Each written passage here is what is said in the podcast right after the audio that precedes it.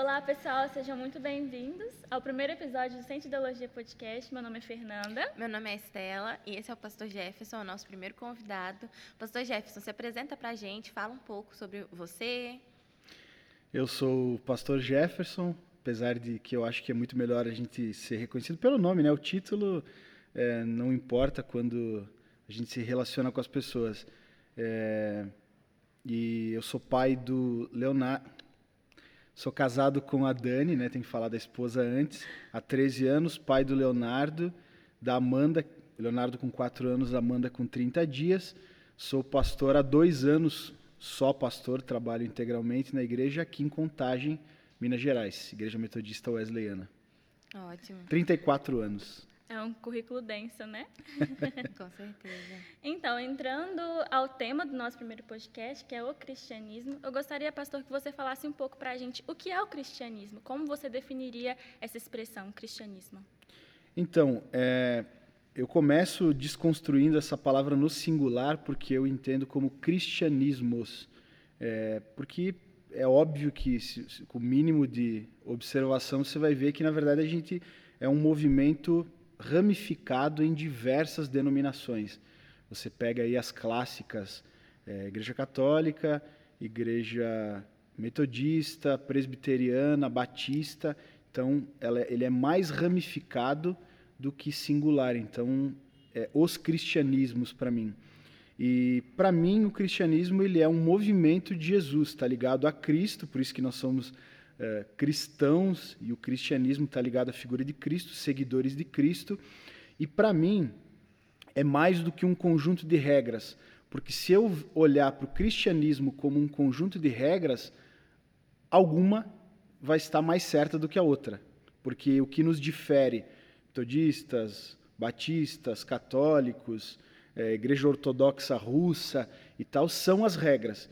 Então, se a base do cristianismo for as regras, vai ter uma que vai estar mais certa do que as outras. Uhum. Eu não penso dessa forma, eu penso como um estilo de vida que se adapta às diferentes sociedades, aos, aos diferentes nichos da sociedade. Por exemplo, eu conheci em Curitiba uma igreja cristã gótica, que atendia uma tribo específica lá da sociedade, que era todos eles de maquiagem, é, sobretudo, coturno, é, cantando naquele estilo gutural e tal.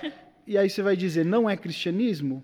É, porque lá eles pregavam a né? mesma Bíblia que nós, a salvação por Jesus, mas eles atendiam a um, um, a um nicho da sociedade. Então, as regras lá eram mais liberais do que, por exemplo, uma Assembleia de Deus, uma Igreja Deus é Amor.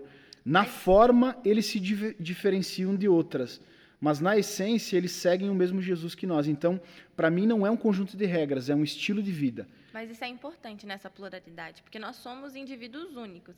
E eu acredito muito na é, individualidade de Cristo, né? individualidade de Deus para tratar com cada um. Então é importante nós termos esses diversos tipos Sim. de igreja para atender cada um na sua individualidade. Com certeza. E eu creio que surgiu de uma necessidade de incluir pessoas. Às vezes essas pessoas não estavam se sentindo incluídas em um certo lugar. Então elas criaram um, um lugar. O seu pra... próprio nicho. Sim. É, assim, essa palavra inclusão ela é muito própria do cristianismo, porque a gente vai pensar no tempo de Jesus, é, os judeus eles afastavam as pessoas que não se adequavam às práticas da lei. Estou falando do, do que virou o judaísmo, porque o judaísmo raiz bíblico também não propunha isso. É, Jesus ele vem para as prostitutas, os cobradores de impostos, que eram traidores dos judeus, porque eles eram judeus a serviço do Império Romano. Ele veio para os mendigos, para os leprosos e tal. Agora, essa inclusão, ela também não banaliza o principal objetivo do cristianismo, que é transformar o ser humano, salvar o ser humano por um processo, é, é, é, uma obra metafísica, que é a salvação do ser humano como um todo, espírito, alma e corpo, e também produzir uma transformação nele para que ele seja um testemunho na face da terra.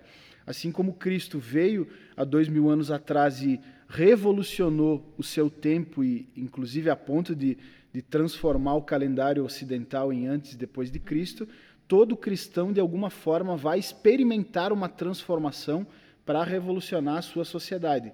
É, é, todo mundo, todo jovem, ele pensa em mudar o mundo. Talvez nós não mudaremos o mundo, nós não vamos estar nos livros de história daqui 50, 100 anos, se o mundo ainda existir daqui 50, 100 anos. Mas todos nós somos chamados a mudar o nosso mundo, mudar o nosso contexto, mudar a nossa casa, mudar o nosso ambiente de trabalho, mudar a nossa escola, o nosso bairro, a nossa cidade, e aí alguns com uma relevância muito maior, alcançando um, um âmbito muito maior e outros menor. Então, para mim, o cristianismo é, resumindo, um estilo de vida que se adapta ao contexto cultural e histórico de todas as pessoas e, e também é, tem a ver com o relacionamento com Jesus. E aí é, trago a ideia também de que esse cristianismo estrutural que, por exemplo, a gente tem no Brasil, que é um país é, historicamente católico, é, para mim não é o cristianismo. O fato de você ser cristão porque o seu avô era cristão, porque o seu pai era cristão, e isso a gente vê em, em outras nações também. A Europa é o berço do cristianismo, mas o cristianismo está longe de lá há muito tempo. As pessoas elas são estruturalmente cristãs, é, é, historicamente têm uma herança cristã, mas não conhecem a Jesus. Só porque o pai é e acabou passando os ensinamentos de alguma forma, então ele pré-define que aquilo tem, faz sentido, que aquilo é uma norma, uma regra, mas não teve um encontro real com Jesus. É, e falando de Jesus, quem é Jesus? Porque a gente ouve falar desse nome desde que a gente nasceu, né? Uhum. Mas a gente não sabe realmente quem ele foi, é, quais foram as suas obras aqui na Terra, se ele foi alguém realmente que existiu né, no, no, tempo e dele. Na etimologia da palavra cristianismo temos Cristo. Então, para entender Cristo o cristianismo, é importante Perfeito. entender quem foi Cristo, de onde que ele surgiu, de onde que surgiu essa profecia Sim. de um Messias. Então explica um pouco para a gente, pastor. Perfeito. É, eu vou começar pela parte mais polêmica e que vai desafiar pessoas que talvez não tenham a mesma fé que nós temos, mas é, o cristianismo ele parte de um relacionamento pessoal com Cristo, porque diferente, por exemplo, do budismo, do, do hinduísmo, do kardecismo e de, outras, de outros movimentos religiosos, nós somos o único movimento que tem o seu fundador vivo, porque Jesus ele morreu, viveu, morreu e ressuscitou e hoje está vivo. A gente tem, por exemplo, um texto bíblico lá em 1 Coríntios capítulo 15, que Paulo diz o seguinte: Lembrando que Jesus ressuscitou, apareceu primeiro para duas mulheres, depois para Cefas, depois para os outros apóstolos e depois para 500 pessoas de uma vez só e depois para mim, alguém nascido fora do tempo. Quando ele cita ele mesmo, a gente precisa lembrar que Paulo teve uma conversão depois da morte de Jesus. Ele não foi uma testemunha ocular como os apóstolos no período em que Jesus viveu em Jerusalém realizando a obra. É, a gente sabe lá em Atos capítulo 9 que ele teve uma experiência espiritual onde Jesus aparece num clarão de luz para ele na estrada que leva para Damasco e fala com ele: Paulo, Paulo, por que me persegues? E ele fala: Quem é, Senhor? E ele fala: Jesus, a quem tu persegues? E, e, não só isso, mas ele também demonstra que teve outras experiências com Jesus, porque, por exemplo, em 2 Coríntios ele cita um texto que por três vezes ele orou a Jesus para que Jesus tirasse o espinho na carne, que, é, enfim, é, é, alguns dizem que é uma enfermidade, outros que era uma experiência espiritual, e que ele define como um mensageiro de Satanás que esbofeteava ele todas as vezes que ele é, queria se gloriar pelas experiências que ele tinha. E ele cita lá: E eu ouvi de Jesus, a minha graça te basta.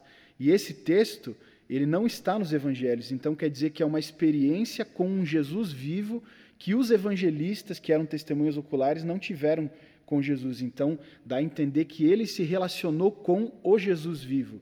E aí, uh, para mim, Jesus, ele é alguém vivo, real e que deseja se relacionar com todas as pessoas.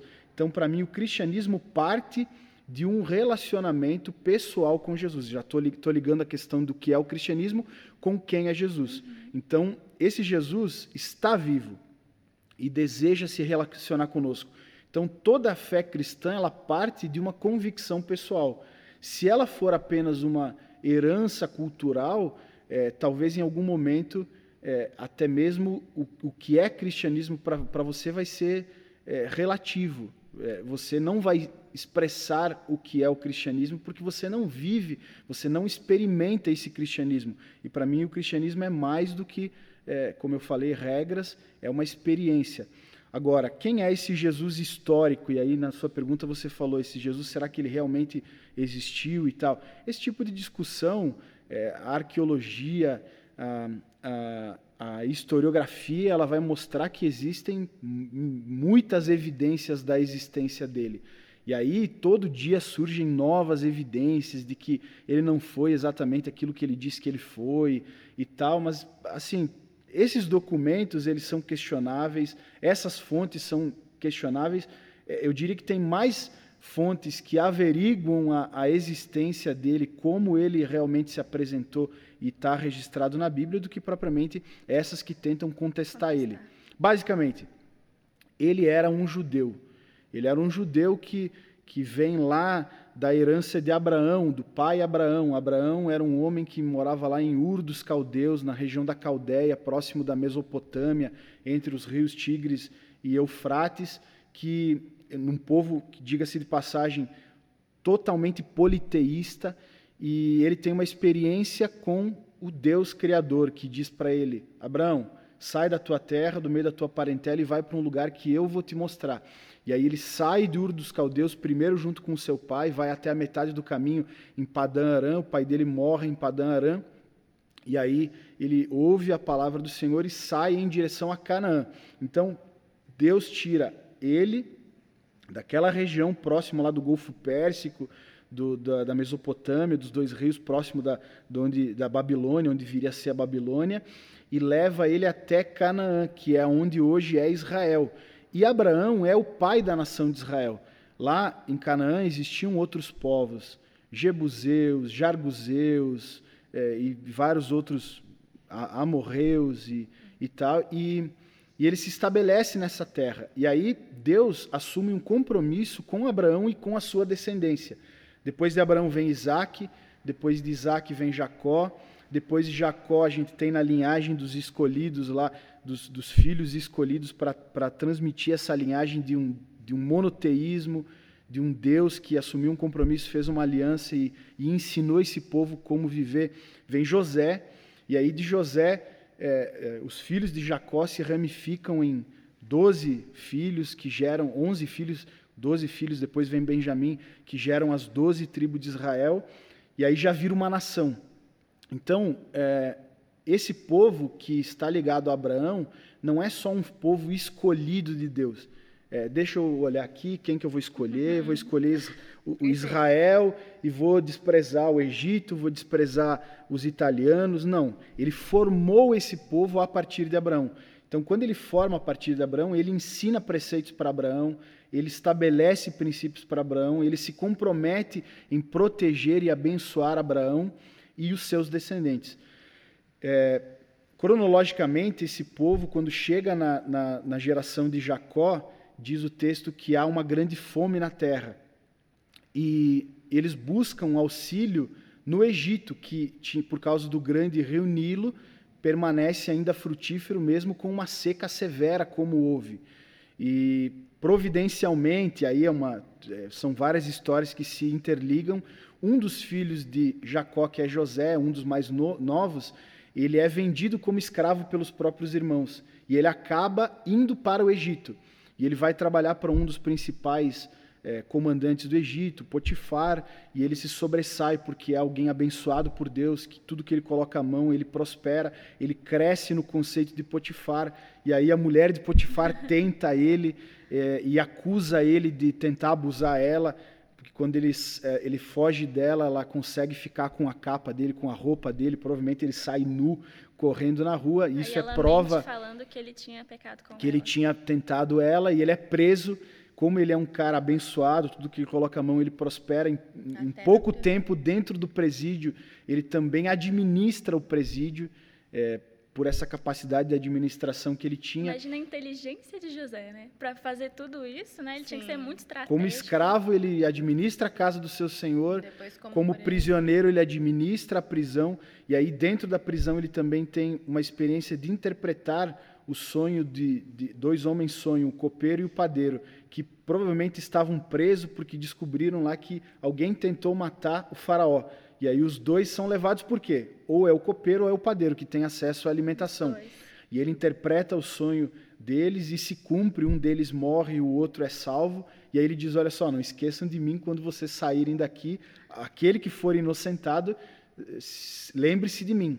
E aí e ele continua na prisão, esse que é solto volta para o palácio, e aí o faraó tem um sonho, um sonho que assusta ele, sete vacas gordas com sete vacas magras, as vacas gordas engolem as vacas magras e tal, e aí ninguém interpreta esse sonho, ele chama todos os sábios do, do Egito, e aí o dos dois que foi liberto lá, tendo o sonho interpretado, lembrou de José e falou: Olha, eu conheço um prisioneiro que interpretou o, o meu sonho e aí mandam chamar. É como se já soubesse o que ia acontecer, né? Deus arquitetando, né? Claramente. Criou o terreno para que tudo fosse é, propício. E manda chamar José, José chega lá, interpreta o sonho, realmente como ele fala acontece, e aí, eh, dando um salto temporal, ele, ele é convidado a ser um dos governadores do Egito, e ele acaba tendo uma, um alto cargo no Egito.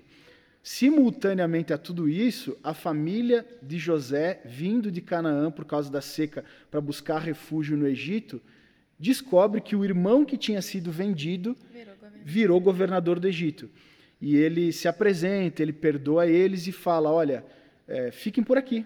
Agora eu sou governador, eu vou dar uma boa terra para vocês. Ele dá a região de Gozen. Se você pegar lá no Google Earth, lá no, no, no mapa, você vai ver uma região de ramificações do, do delta do rio Nilo, é naquela região, a região mais fértil do Egito, que José dá aquela terra para sua família. A, a, Bíblia fala em 70 pessoas que desceram de Canaã para o Egito. E aí eles passam 430 anos. Eu estou construindo a, nação, a história da nação de Israel. Eles passam 400 anos, 430 anos e se multiplicam absurdamente. Diz o texto que chega um tempo onde é, morre José, morre o faraó e todas as pessoas que conheciam esse legado de José, que tinha sido um grande governador no Egito, e vem um outro faraó que não conhece é, essa, esse legado de José e que vê um povo lá na região de Gozém que se multiplica absurdamente. Com medo de que esse povo, em algum momento, é, pudesse se rebelar contra eles, ele decide escravizar esse povo. E agora a família de José, que foi acolhida por ser a família de um dos governadores do Egito, passa a ser escravizada.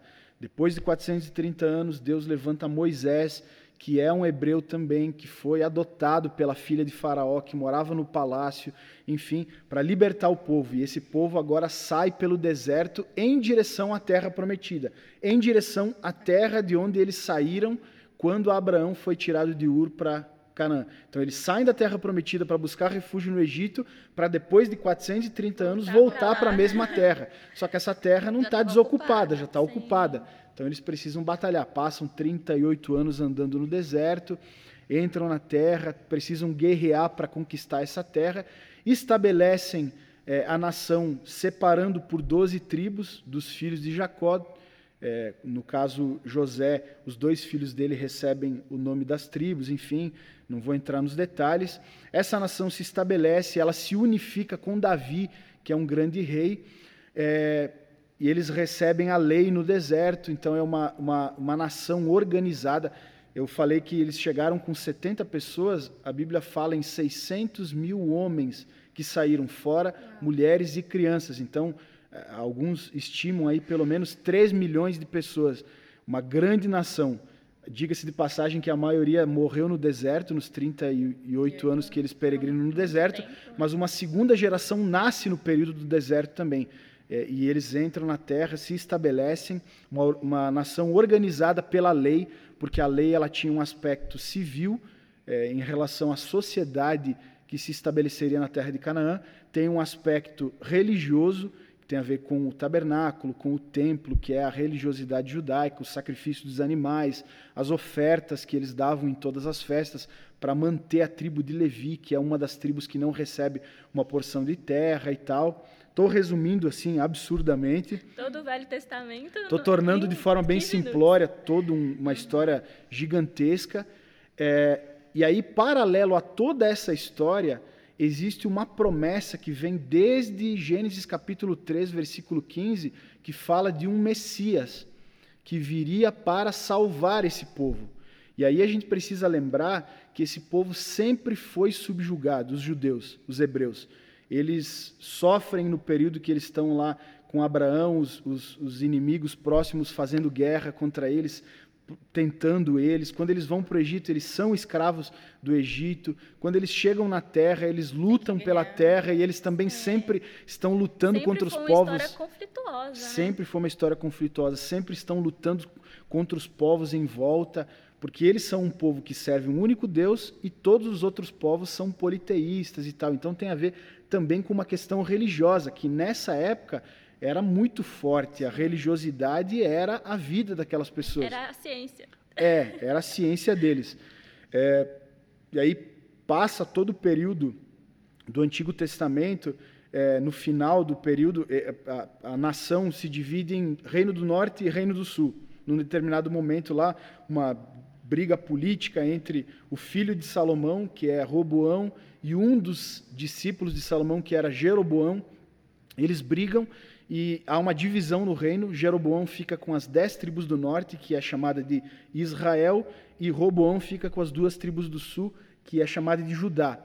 Rapidamente as, as tribos do norte elas se corrompem, eles estabelecem outro tipo de adoração e tal, e Deus permite que os assírios, que eram um povo guerreiro, sanguinário, invadisse, destruísse o reino do norte os que não são mortos são expulsos da terra e agora todas as tribos do norte elas são miscigenadas, o território das tribos do norte por outros povos, e aí a região de Samaria, a região da, da Galileia que a gente vai ter no Novo Testamento, as duas tribos do sul ficam mais um tempo uh, resistindo, firmes, fiéis ao Senhor, até que 597, mais ou menos, Nabucodonosor, que é o rei da Babilônia, lá da região de onde Abraão saiu, pouco para cima, no, no, Entre Rios lá, é, ele vem, invade Jerusalém, destrói os muros de Jerusalém, destrói o templo, é, mata a resistência que existia, destrói a resistência e pega os jovens mais habilidosos de, de Jerusalém e leva para Babilônia, que aí também é um princípio da forma de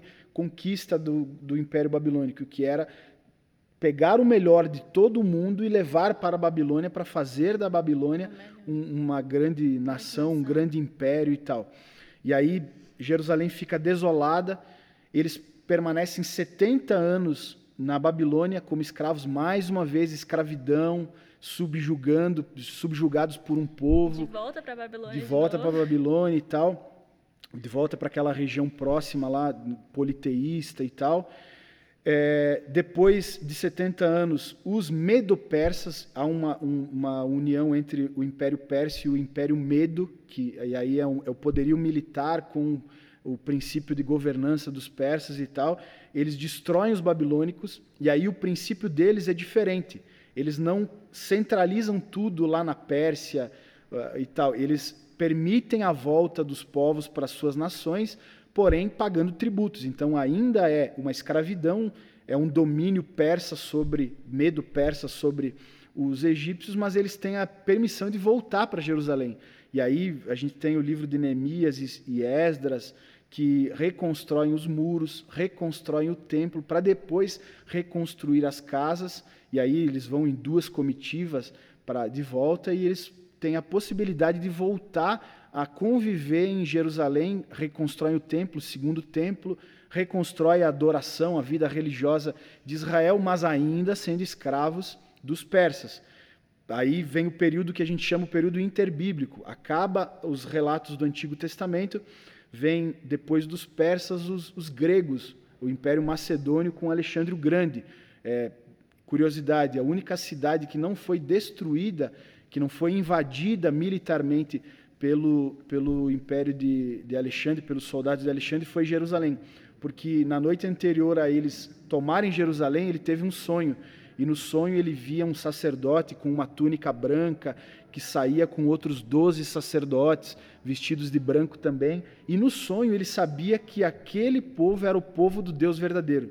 No dia seguinte, quando eles vão para invadir Jerusalém, qual que era o, o, o padrão? Chega às portas da cidade e fala: ou vocês se rendem, ou nós invadimos.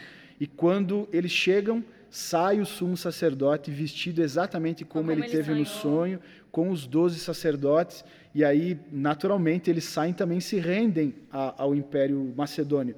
E aí conta a história que Alexandre entra na cidade, entra no templo sem fazer guerra, e inclusive faz uma oferta de sacrifício ao Deus do templo de Jerusalém. Enfim, mas eles também são subjugados, têm que pagar tributo para os gregos. Era a técnica expansionista deles, né? Isso, era o, era o sistema deles. Como todo mundo já sabe, Alexandre o Grande morre muito jovem, é, vivia uma vida promíscua, era uma época também que a medicina não era avançada, ele morreu com 32, 33 anos, Bem se eu não me engano.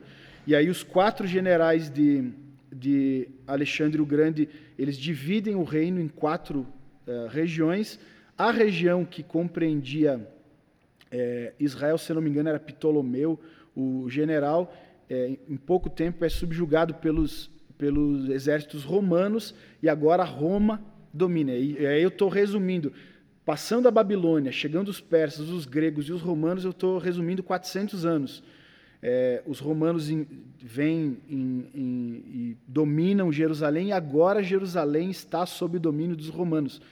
Quando esse Jesus que eu estou apresentando nasce, está no Império Romano. Eu falei que existia uma promessa em todo o Antigo Testamento de um Messias. Qual que é a mentalidade dos judeus em relação a esse Messias? Esse Messias virá. Que ele seria um guerreiro. Porque, Porque a herança dele sempre foi de, de, de subjugar, ser subjugado por exércitos e, esse e povos. conquistaria de volta a... E essa era a expectativa deles. Uhum. Só que esse Jesus que nós cristãos entendemos ser o Messias prometido do Antigo Testamento, que inclusive cumpre todas, todas absolutamente todas as profecias do Antigo Testamento, por exemplo, duas assim que, que são muito específicas, três bem específicas. A primeira, o lugar em que ele nasceria, Belém.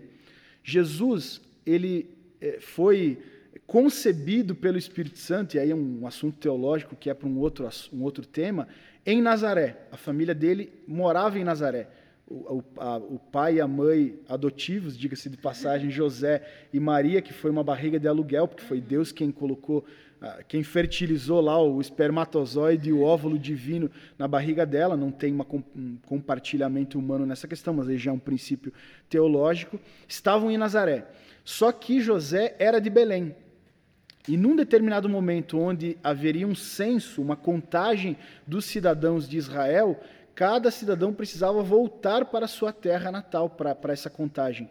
E José precisou viajar mais ou menos 130, 140 quilômetros de Nazaré até Belém para essa contagem, e aí ela grávida, nos finalmente acabou nascendo em Belém. Existia uma profecia de que o Messias nasceria em Belém.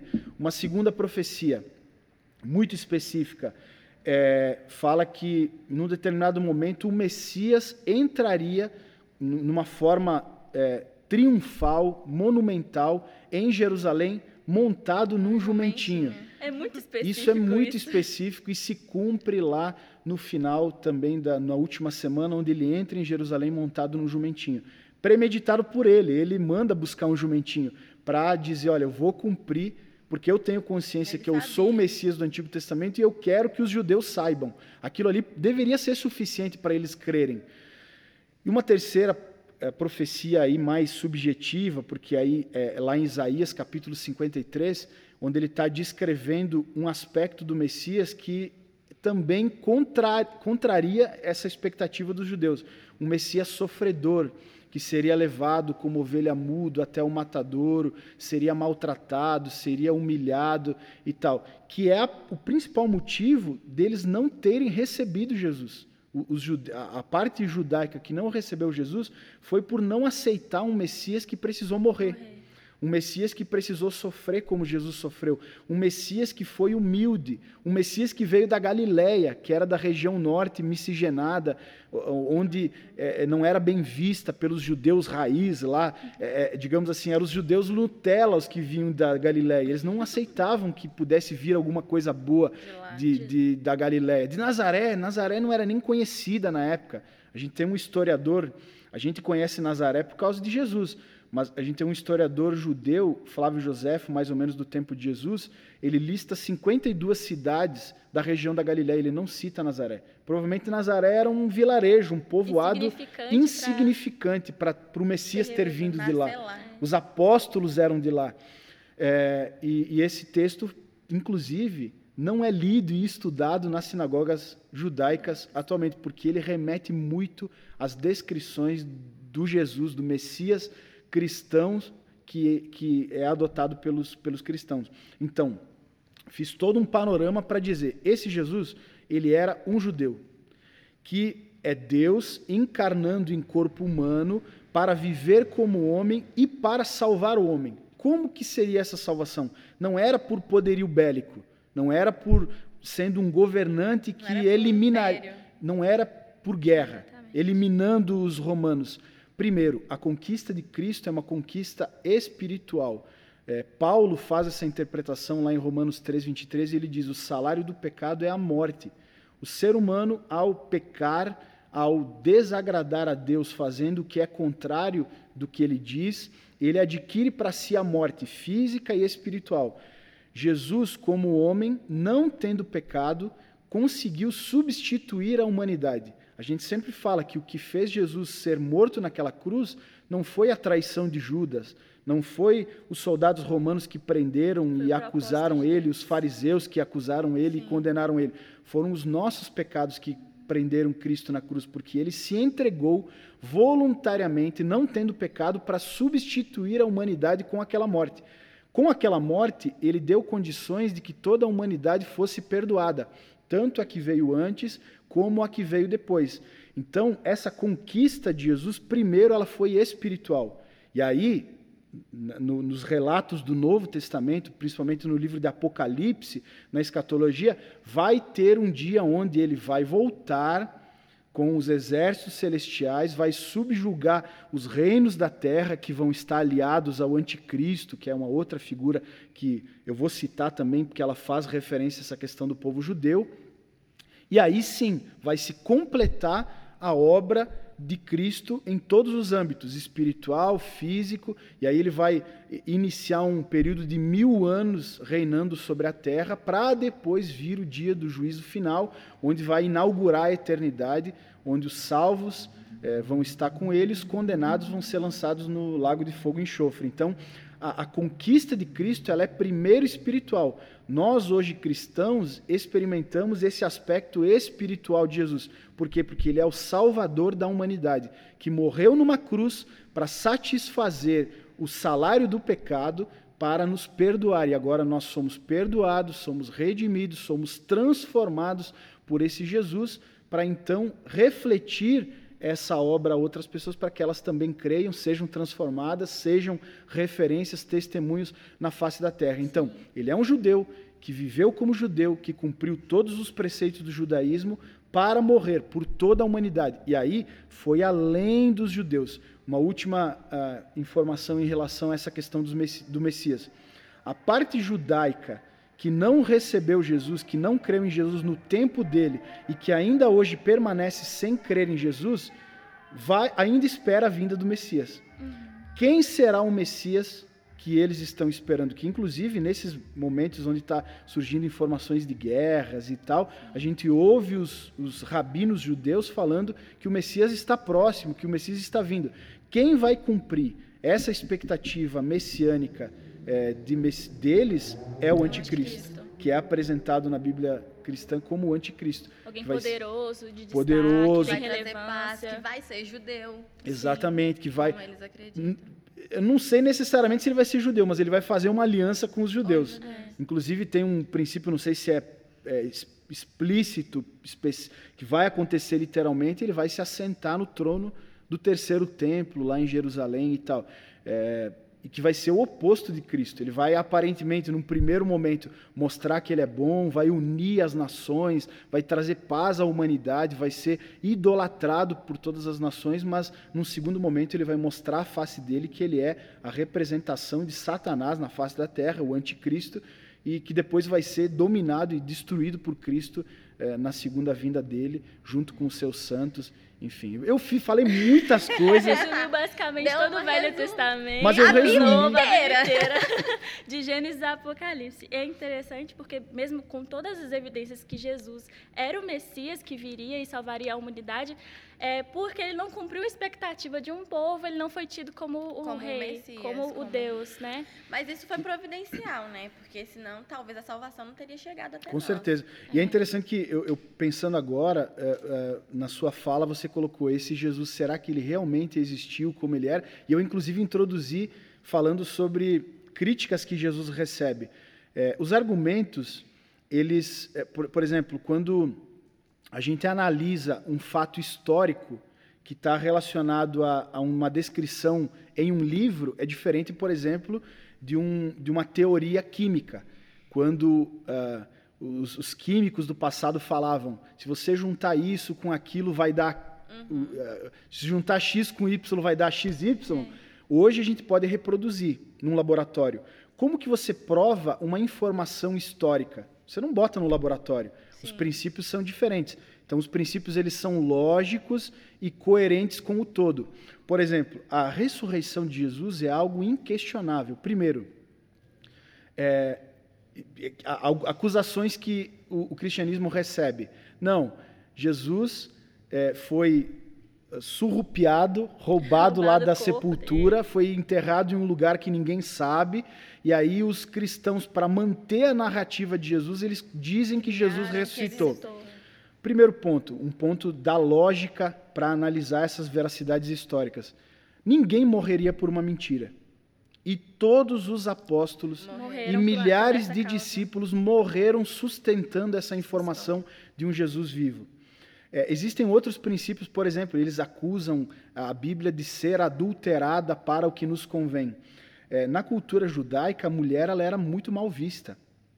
Quem dá a notícia de Jesus ressuscitados são mulheres. mulheres. Se eles tivessem adulterado a Bíblia, eles teriam tirado a parte das mulheres, porque não é algo bem visto na sociedade então só não judaica. Citaria, né, que foi uma mulher, pessoas, E alguém. o cristianismo foi a religião que incluiu as mulheres, né, né de, tendo relevância, porque naquele período. Né? Cristo veio para cumprir, para mostrar essa inclusão que o próprio judaísmo aos poucos foi retirando da sociedade. Que no reino de Deus as pessoas são iguais, todas Sim. têm um lugar, têm um espaço. E, e essa questão ter. da adulteração bíblica, ela, ela, ela é provada pela própria Bíblia, porque um livro, ele se prova ele por ele mesmo, ele se confirma por ele mesmo, é, é uma questão de, de um argumento interno.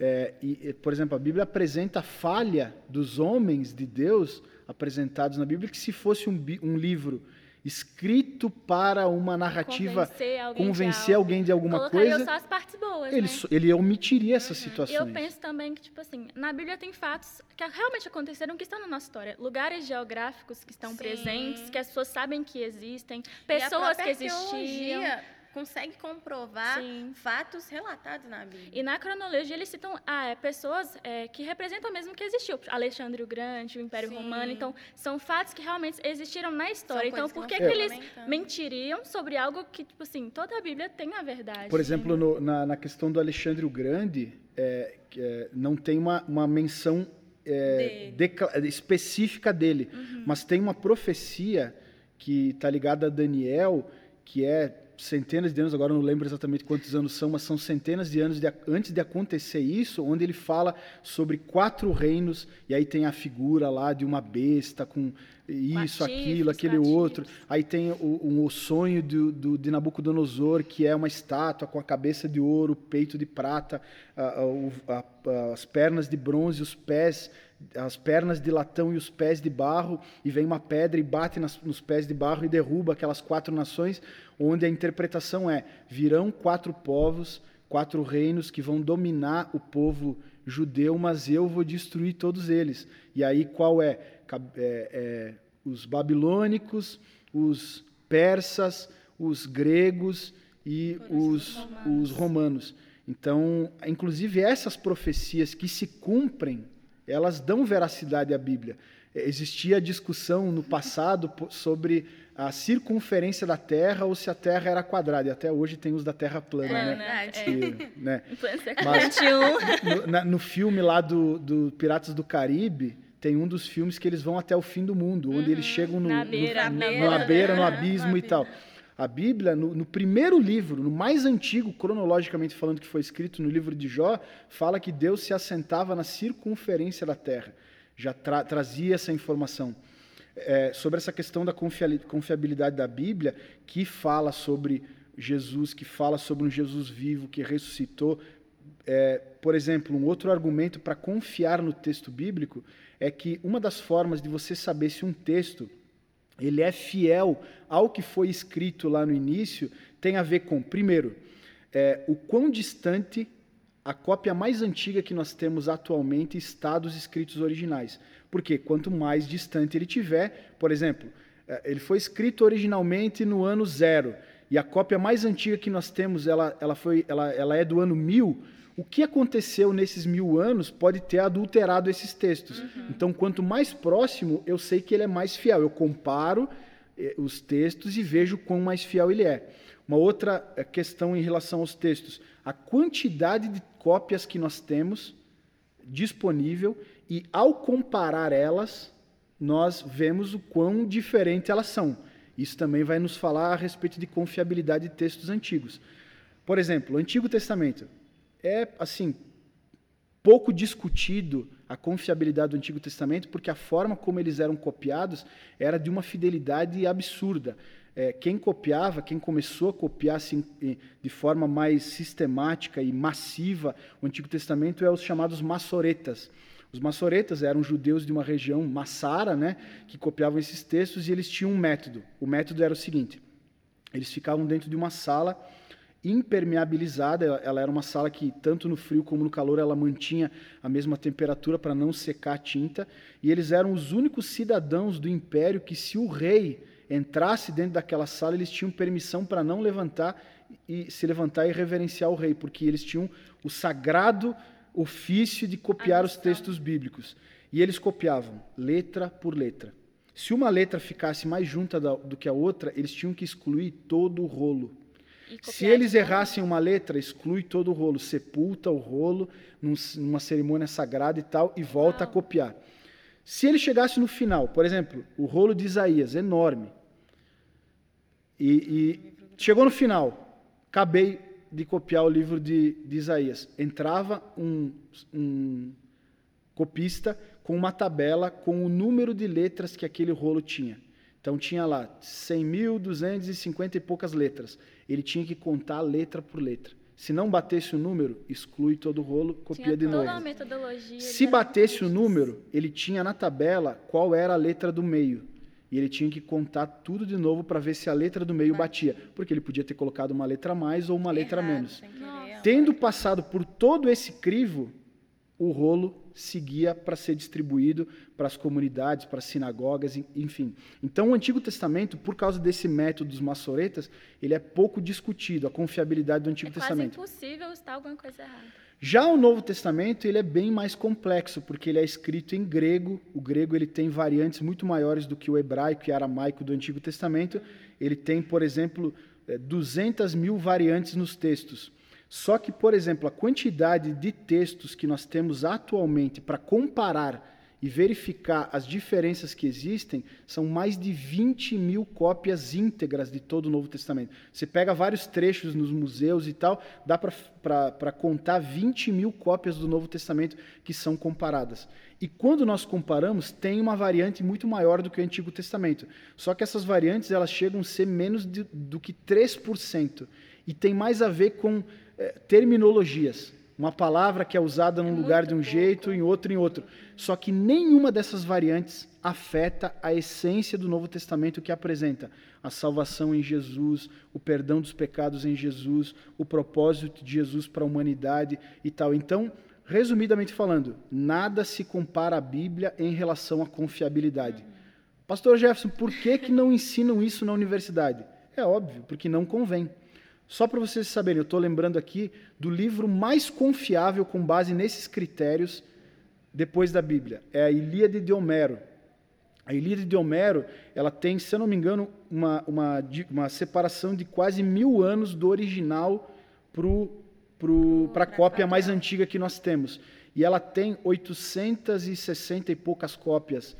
Então, ele é um livro extremamente confiável porque você consegue comparar 800 cópias. Uhum. A Bíblia tem o Novo Testamento, o Velho Testamento a gente quase nem discute porque é muito confiável. Só o Novo Testamento, 20 mil cópias. E a diferença, eu não citei a diferença de ano. As cópias mais antigas que nós temos, elas são de 100, 200 anos do original. Então, provavelmente, elas são uma cópia da cópia. Uhum. Provavelmente, quem copiou essas cópias, essas cópias mais antigas que a gente tem acesso tinha o original, o original. na mão ou uma cópia do original. Uhum. Então, são, é extremamente fiel Pegou exatamente o texto. da fonte. Né? Exatamente da e fonte. uma coisa que é interessante, e uma pergunta.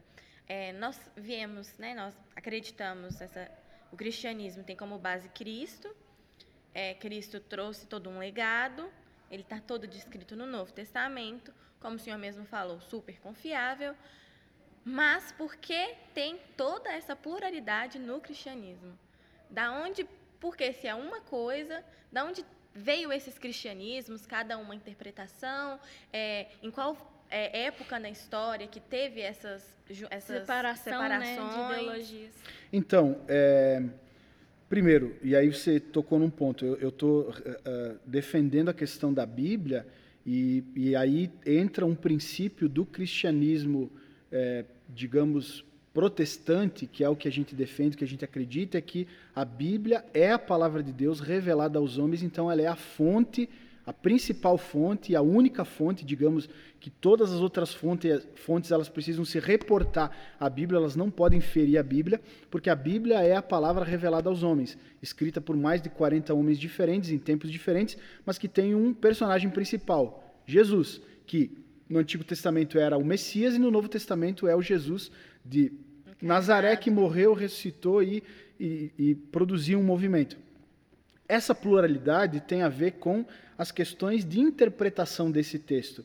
Porque, por exemplo, aquele argumento que a gente diz a Bíblia, e que eu estou falando agora, a Bíblia é a regra de fé e prática, ela, ela é também um argumento subjetivo. Por quê?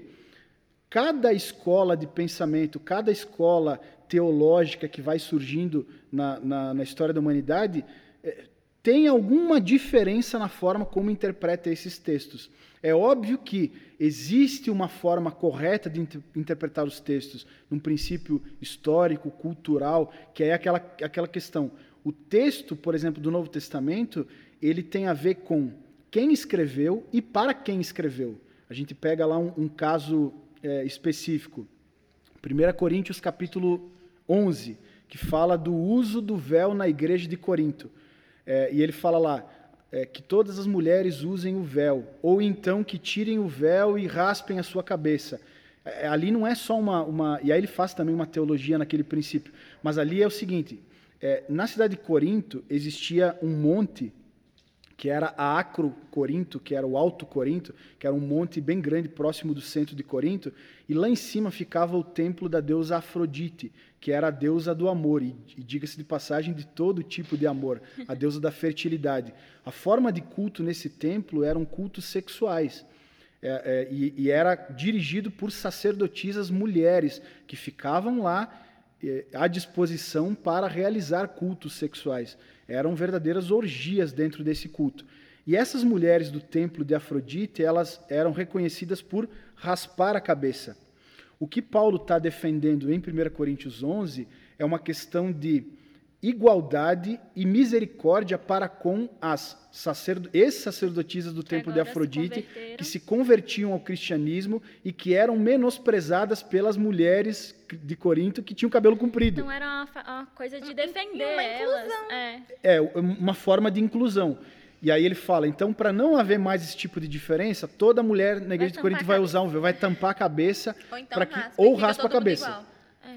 E aí ele até é, é, é, sarcástico com as mulheres daquela igreja, ele fala, ou vocês acham que é vergonhoso demais raspar a cabeça? Se é vergonhoso demais, então, então usem o véu. Agora, como que eu aplico isso no, no contexto atual? Eu não vou obrigar todas as mulheres na igreja a entrar de véu. Na verdade, aí entra a questão. A interpretação desse texto é: com luz no contexto histórico, cultural de Corinto, atendia a uma necessidade específica lá de Corinto.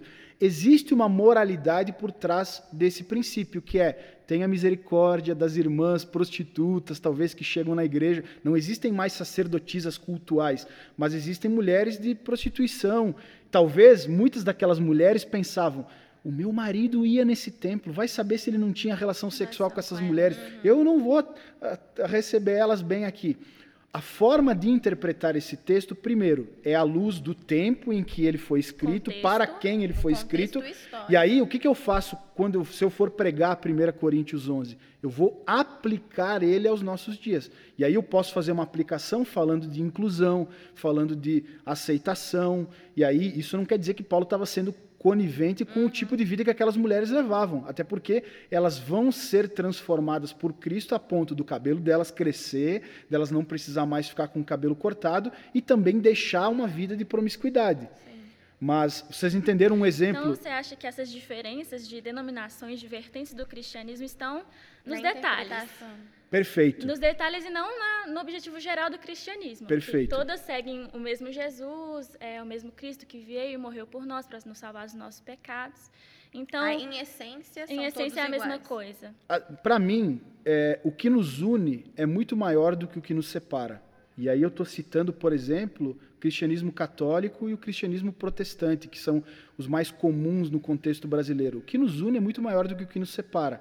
O que nos separa são detalhes, são detalhes é, grandes, significantes, que fazem com que a gente não consiga caminhar junto, mas, é, para mim, cristianismo tem a ver com a, a, centralidade de Cristo, e aí alguém vai questionar se a Igreja Católica tem uma centralidade em Cristo pela questão dos santos e tal, mas aí a gente vê um movimento na própria Igreja Católica de retomar essa centralidade no, no, movimento carismático Sim. e tal, que hoje eles você vê alguns padres do movimento carismático pregando na igreja, eles são iguais ou melhores do que muito pastor hoje em dia. Então, é, digamos que na própria igreja católica está havendo um, um, um, uma recentralização uma... de Cristo. Isso. E, e, até uma ressignificação dos santos. Com certeza. Não como ídolos mais, mas como como pessoas de admiração. Eles não, eles não. Eu vejo muito isso em Eles não falam católicos. em adoração aos santos. Eles falam em veneração. E com vene... homenagem aos santos? Isso, veneração tem a ver com respeito, é, ver alguém com uma história bonita, que deixou um exemplo. Uhum. Só que aí o problema é que eles dobram o joelho diante desses, dessas imagens, imagens e, e, aí já se é. configura idolatria. Você acha que é possível Adoração. superar essas diferenças? É difícil. Como fazê-lo, né? É, porque... É, é, é, difícil superar as diferenças, porque aí entra um outro princípio. Essa pluralidade aí eu, eu falei que tem a ver com formas de interpretação uhum. Do, dos textos e tal. É, eu vejo um, uma provisão divina, inclusive, nessa pluralidade, porque também essas diferenças elas atendem necessidades das sociedades que são diferentes. Sim. Elas são providências divina, divinas para levar uh, o cristianismo para outros âmbitos, porque em toda a história sempre teve alguém que tentou fechar os, todos os movimentos dentro da, de uma única caixinha, dentro da, da nossa visão. Porque Por... acreditava que a visão era correta. Exatamente. Porque aí, beleza, a, a, centralidade é Cristo e a centralidade é a palavra. Só que você há de convir que a forma como eu vejo a palavra, se for diferente do outro, vai me dar condições de dizer que o outro está sendo herege. Sim. E que e ele olhando para mim dizer que eu estou herege. Agora quem está um apontando para o outro, quem está né? com a visão correta? É, é, qual é a cosmovisão correta? Qual é a forma correta? É uma discussão que não acaba mais. Sim. E aí, cada vez a gente mais se separa do que se une. Só que, se a gente se unir numa coisa só, a gente pode se tornar inoperante. A gente pode deixar de alcançar outros nichos da sociedade. Eu falei da igreja gótica. Por exemplo, como que a igreja gótica, lá no começo do, do podcast, como é que a igreja gótica vai caminhar, por exemplo, com os Deus é Amor? Aquela turma da, da saia comprida, extremos, do cabelo né? comprido, não pode usar maquiagem e tal, não vão caminhar. E não adianta a gente querer forçar que eles caminhem juntos. E eu até acho que faz parte da multiforme graça de Deus Sim. Ter manifestações diferentes, formas diferentes, apresentando a mesma pra essência. atender necessidades diferentes. Porque nós né? somos indivíduos individuais. Então, para atender, como a gente também citou no início, a nossa individualidade, uhum. Deus precisa se revelar de várias formas, de multiformas. É, então, o objetivo não é juntar todo mundo, mas o objetivo para superar essas diferenças seria, no caso, o respeito. É, Aceitar. respeito, tolerância, é, misericórdia, é, intercessão, é, é, ajuda, auxílio. É, ontem a gente estava tendo uma aula no nosso seminário e a gente levantou algumas questões relacionadas à eclesiologia, a forma de ser igreja. Por exemplo, hoje, hoje existem igrejas cristãs que são igrejas para homossexuais. Então, Sim. lá eles dizem, não, aqui nós aceitamos tudo, e geralmente eles associam o termo à graça que a graça na Bíblia é o favor imerecido, é o Deus que não nos, nos dá aquilo que nós merecemos pela misericórdia e nos dá que o que não merecemos. É, é óbvio que eu não posso aceitar esse formato de igreja porque ela está banalizando, inclusive, o que é a graça, porque Sim. a graça ela é o favor de Deus para nos dar condições de sermos transformados. Sim. Ela nos recebe do jeito que a gente é, sim, mas vai nos transformando. Um, um, uma igreja que banaliza a transformação e relativiza pecados e situações que e aí a gente poderia falar do, do que é pecado, mas aí vai a gente fica mais uma hora conversando sobre isso.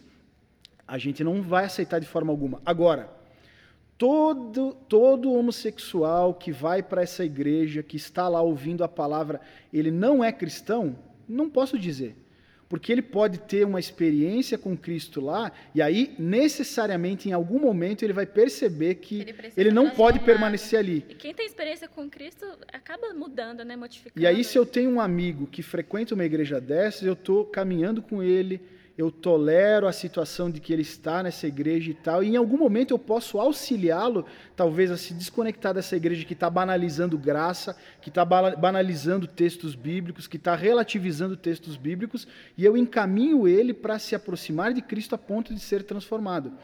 É, não tem, é uma transformação à força. Tem igrejas Sim. brasileiras que são cristãs, e eu não posso dizer que não são cristãs, mas que banalizam questões onde, por exemplo, resumem o evangelho à questão financeira. Pregam dinheiro, fazem propósitos de dinheiro para ser bem-sucedidos financeiramente. Inclusive, a minha avó e minha mãe se converteram nessa igreja. Mas e através são, delas são eu fui meios, conhecer o evangelho. São meios para você chegar ao objetivo final. Né? Então, temos várias igrejas, o nosso editor vai colocar um pi, porque eu vou citar o nome, como, por exemplo, pi! Ela leva muita gente, é uma igreja que leva, ela tá cheia. Só que quando a pessoa tem contato com o verdadeiro evangelho, quando ela, por conta própria, quer ler a Bíblia, quer entender o que está acontecendo, quer entender o sentido por trás das coisas, ela vai entender que ela não pode continuar ali. E ali vai começar a transformação. Eu vejo muito como uma forma de pegar, de, de, de, de pegar aquelas pessoas, fazer elas voltarem os olhos para o que seria o certo, para o que elas devem seguir e quando chega lá, vê que não é só aquilo. E aí começa a trilhar um novo caminho. Não, na, na própria história, é, toda a igreja cristã, ela parte de um princípio de estar sempre se reciclando e se readequando com relação ao que foi revelado, ao, em relação à Bíblia. É, todas as igrejas ocidentais, e aí é, luteranos, é, metodistas, batistas, é, presbiterianos em algum momento estiveram ligados historicamente à grande igreja católica que existia lá uhum. no período da, da Idade Média, chamada Idade das Trevas. Com, eh, aí a gente sempre remete a Constantino, que foi o primeiro imperador que se tornou cristão, que institucionalizou a religião cristã como oficial do Império Romano, que construiu os primeiros grandes templos e tal. O que aconteceu lá no século 16, 17, lá com os reformadores? eles avaliaram a forma que eles estavam sendo igreja e eles promoveram reformas estruturais na forma de ser igreja. E aí surgiu os movimentos luteranos, é, os, o anglicanismo lá com Henrique VIII na Inglaterra, os, os reformados calvinistas da Suíça, de, da Escócia, lá com John Knox, depois, 200 anos depois, dentro da ramificação lá do, dos anglicanos, vem John Wesley, que, que é precursor de um movimento, de um movimento metodista, e, e em toda a história vai haver esses movimentos. Nós, é, até 1967, éramos da Metodista do Brasil, mas em 1967, cinco pastores tiveram uma experiência pessoal com o Espírito Santo, recebendo o que a Bíblia fala dos dons do Espírito, do batismo com o Espírito. E naquela época a Igreja Metodista do Brasil não acreditava nessas manifestações e literalmente expulsou esses cinco pastores da igreja e eles se viram é, pregando é, embaixo de uma marquise, em cima de uma ponte, fazendo reuniões em cima de uma ponte. E aí, é, naquela dificuldade, eles viram a necessidade de, de fundar uma igreja e virou a Igreja Metodista Wesleyana, que é até uma redundância, né? Porque o metodismo veio é do Wesley, Wesley, então é o metodismo Wesleyana, só para dizer que a gente está é ligado Wesley. a Wesley e, e a metodista. Então, assim, esse movimento de reforma, de readequação, ele faz parte em todo é momento. Nós, aqui na igreja, em todo momento, a gente reavalia o nosso formato para perceber se a gente não está indo contra algum princípio da palavra e tal.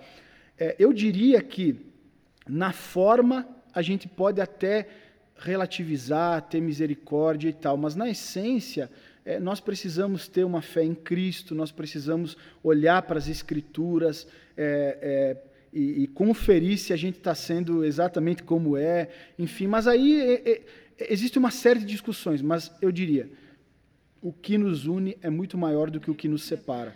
É, o problema às vezes é que as pessoas ficam muito ligadas a é, as diferen e as diferenças. As instituições, né? Isso. E aí elas ligadas a esse nome, tipo assim, é, eu sou metodista. Eu não, nem me considero mais cristã. Eu falo uhum, que eu sou é. metodista. É. E, que entra numa discussão que o próprio Paulo rebate nas igrejas lá no Novo Testamento, de dizem que eu sou de Paulo, que eu sou de Apolo. É. Não tem que ter essa coisa. A gente precisa focar na essência. Não focar nas diferenças, mas focar no que a gente tem em comum. Em comum. Não, nesse texto que você está citando, ele está defendendo a centralidade de Cristo. Sim, ele é. fala tanto que é Pedro, é como Paulo, como Apolo, são servos de um único Senhor, que é Jesus. Então, no fundo, a gente precisa remeter a Jesus Cristo, né? Sim, que é o foco do cristianismo. Andando um pouco na história, é, tem uma discussão que a gente sabe dentro da antropologia de que o cristianismo ele foi muito impositório é, pelas pessoas na, nas cruzadas, enfim. É, como o senhor enxerga isso? Qual é a sua posição perante isso? Realmente é. o cristianismo errou? Foi necessário, não é realmente dessa forma que é mostrada. E não somente nas cruzadas, mas também da, da conversão dos povos indígenas aqui na, na América Sim. do Sul, né? Falam que os, os cristãos estavam ferindo as tradições e as culturas dos povos indígenas e que isso estava fazendo com que eles perdessem suas raízes, seus costumes. Como responder essa crítica? O cristianismo é realmente um vilão? Ele, ele... Ou então só errou nessa parte, ele realmente é. errou, ou então era realmente necessário, porque era um povos que tinham alguns costumes que não eram coerentes com a moral da própria sociedade?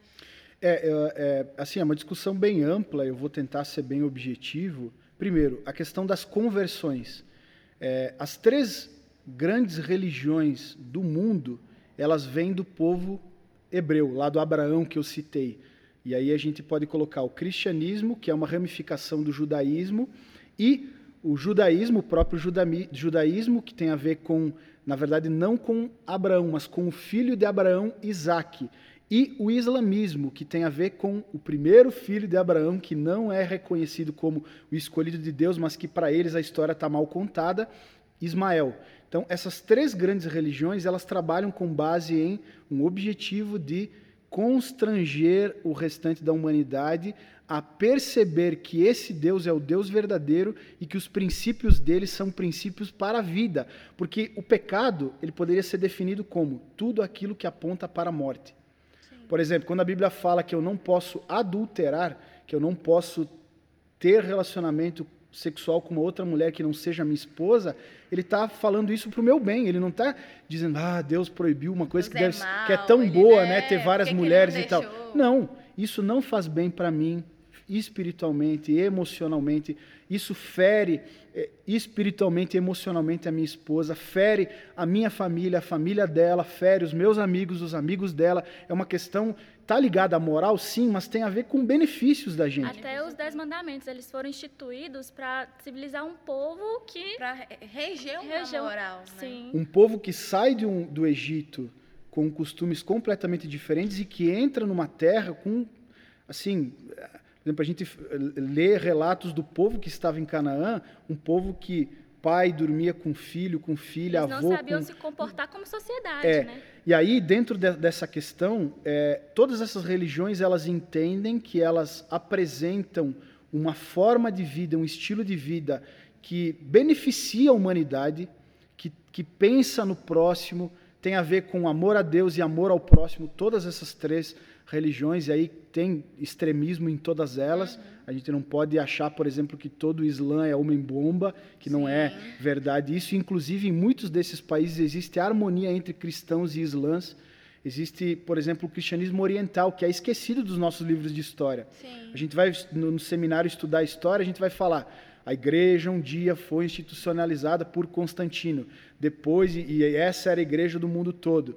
Depois Lutero veio e virou luteranismo, é, os batistas, os metodistas, os presbiterianos. Só que a gente esquece, por exemplo, da igreja copta é, egípcia, existe a igreja cristã é, da Etiópia, existe uma igreja na Síria, Líbano, Iraque, que é a igreja da Síria do Oriente, tem a igreja na Armênia, tem a igreja ortodoxa russa, tem a igreja na China, tem a igreja, enfim, por exemplo, no Egito, é, eu, eu citei essas igrejas para citar a harmonia que existe entre o cristianismo e é, o islamismo. No Egito, num determinado momento, o Estado Islâmico, lá o, o, a parte extremista do Islã, estava perseguindo cristãos e matando cristãos.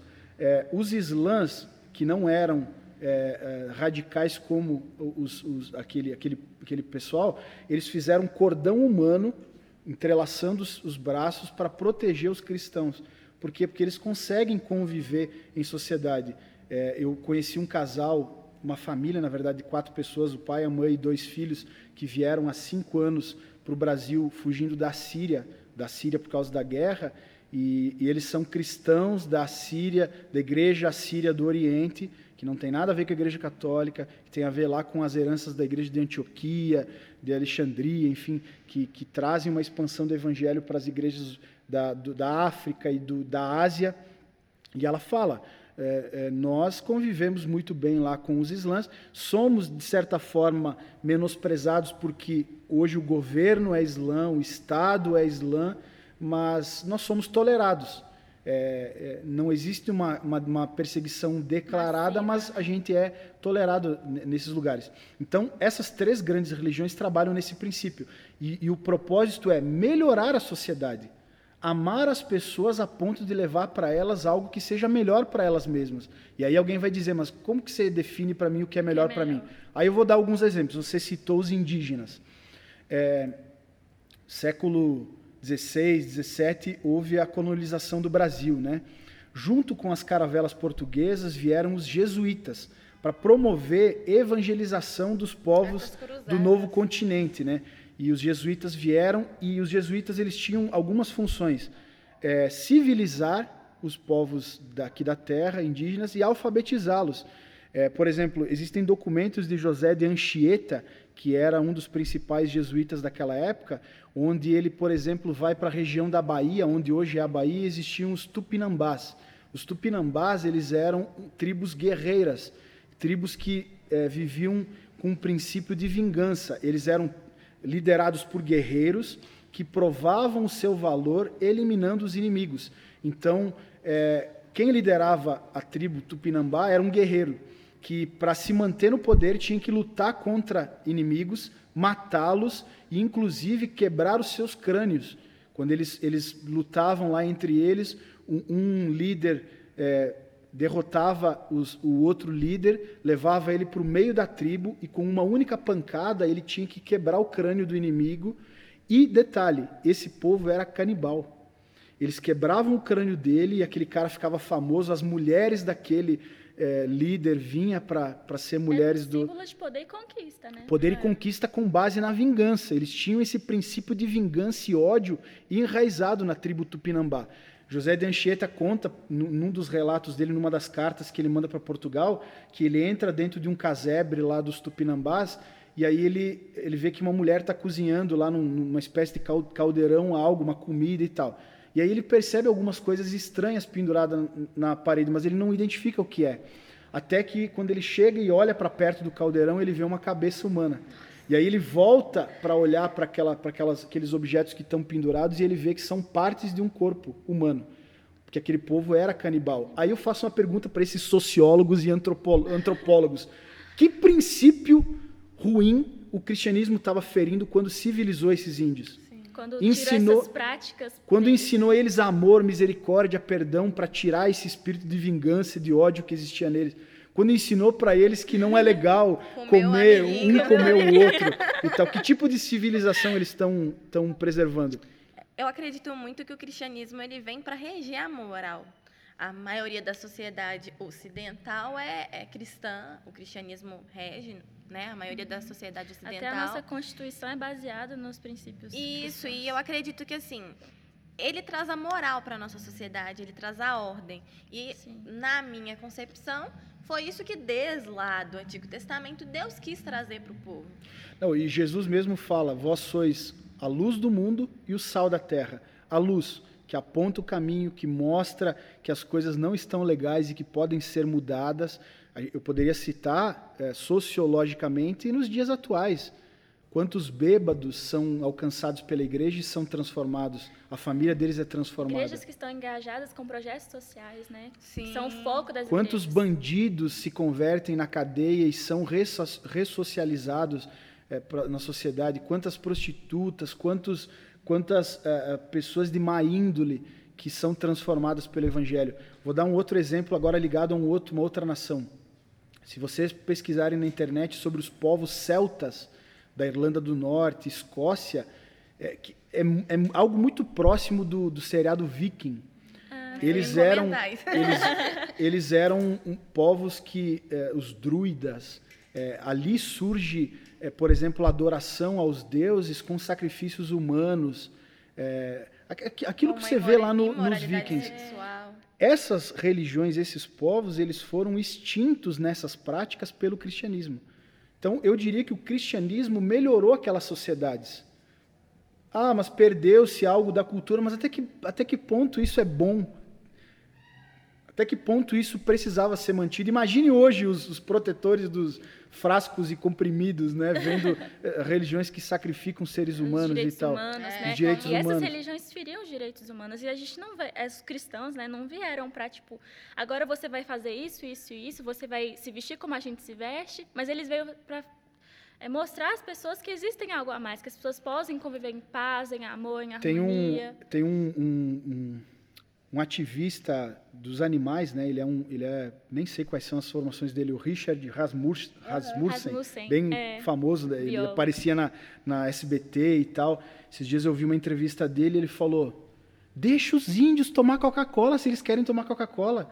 Deixa os, por que, que a gente vai forçar os índios a andar de canga se eles podem ter uma é. roupa melhor? Às vezes eles... eles querem mudar e o próprio ter acesso à tecnologia, quer, né? Que quer institucionalizar que eles precisam continuar na cultura deles. Caçando os animais. É, e às vezes não é esse o objetivo. Eu estou lembrando de um outro exemplo. É, é, é T.L. Osborne, que é um teólogo americano famoso da década de 50, 60 e tal, ele conta que ele viajava para a África em missões e ele, eu lembro de uma história em específico que ele chegou numa tribo africana e nessa tribo, uh, quando uma criança ficava enferma, eles sempre atribuíam culpa aos pais, geralmente às mulheres. Ele, ele explica lá, não lembro exatamente os argumentos.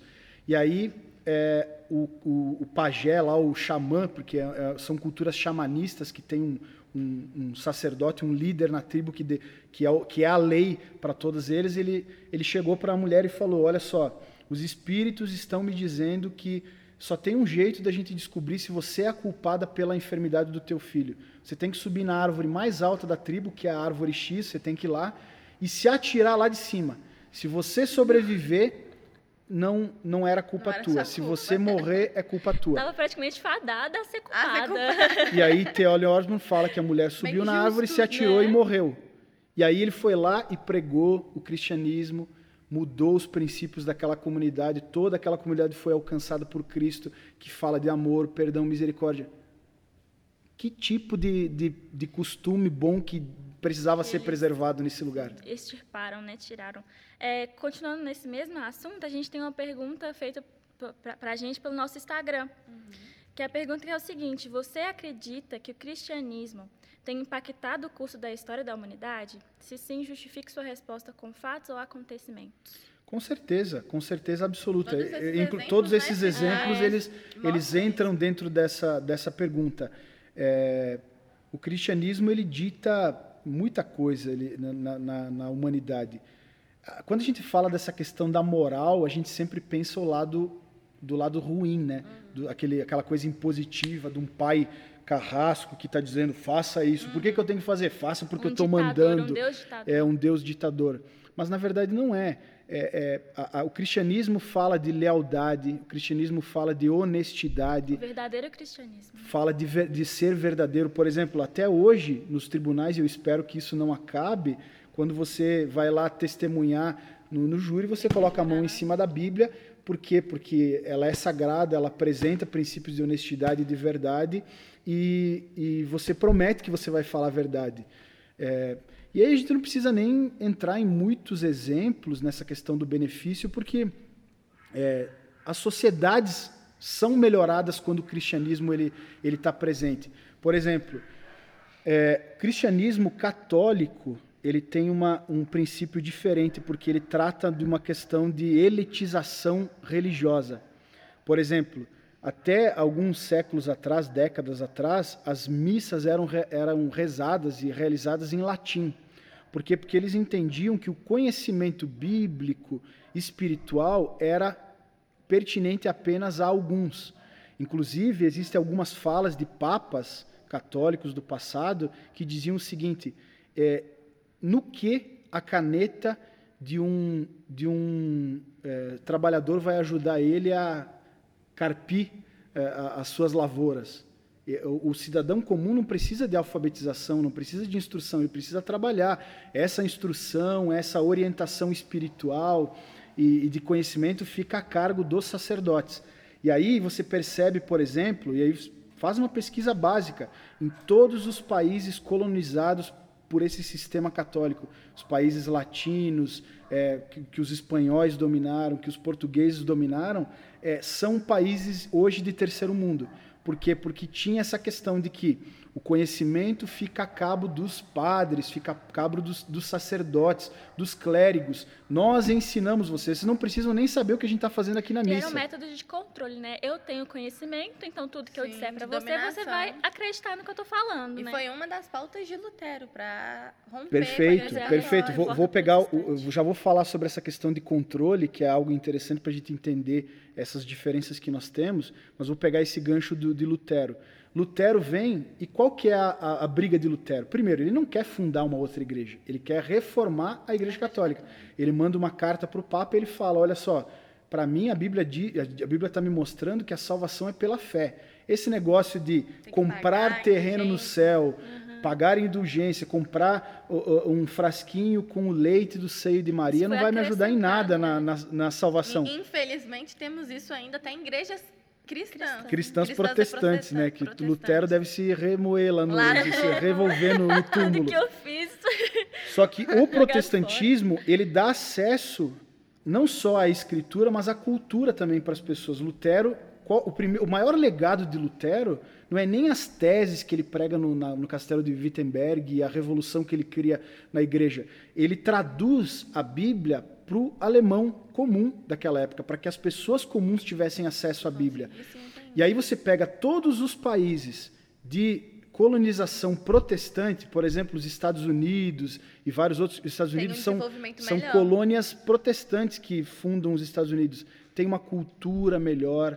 Inclusive, é, é, existem historiadores que defendem que se os jesuítas tivessem continuado no Brasil, porque eles foram expulsos por um é, imperador maluco que tinha em Portugal, o Marquês de Pombal, eles foram expulsos, eles teriam, o Brasil seria um país muito diferente. É porque os jesuítas foram expulsos do Brasil também que a gente vive essa cultura do, do de qualquer jeito, do, do jeitinho e tal. Então, assim, o cristianismo trabalha a ideia de alfabetização, trabalha a ideia de da crescimento pessoal, pessoas, auxiliar as pessoas no, nos relacionamentos, é, trabalhar a questão dos propósitos, o propósito de Deus para a humanidade, que você precisa fazer grandes coisas para testemunhar a respeito de Cristo.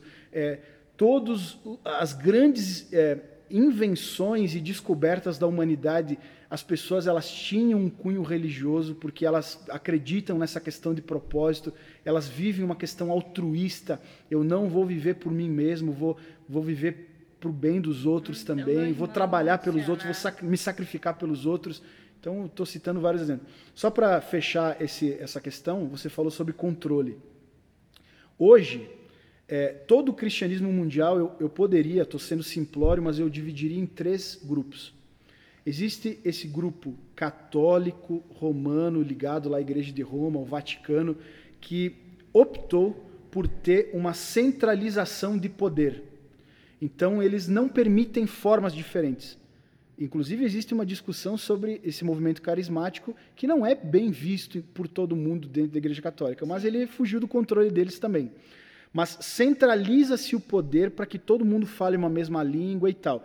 E a Bíblia não é centralizadora. A Bíblia ela permite interpretação, ela permite visões diferentes.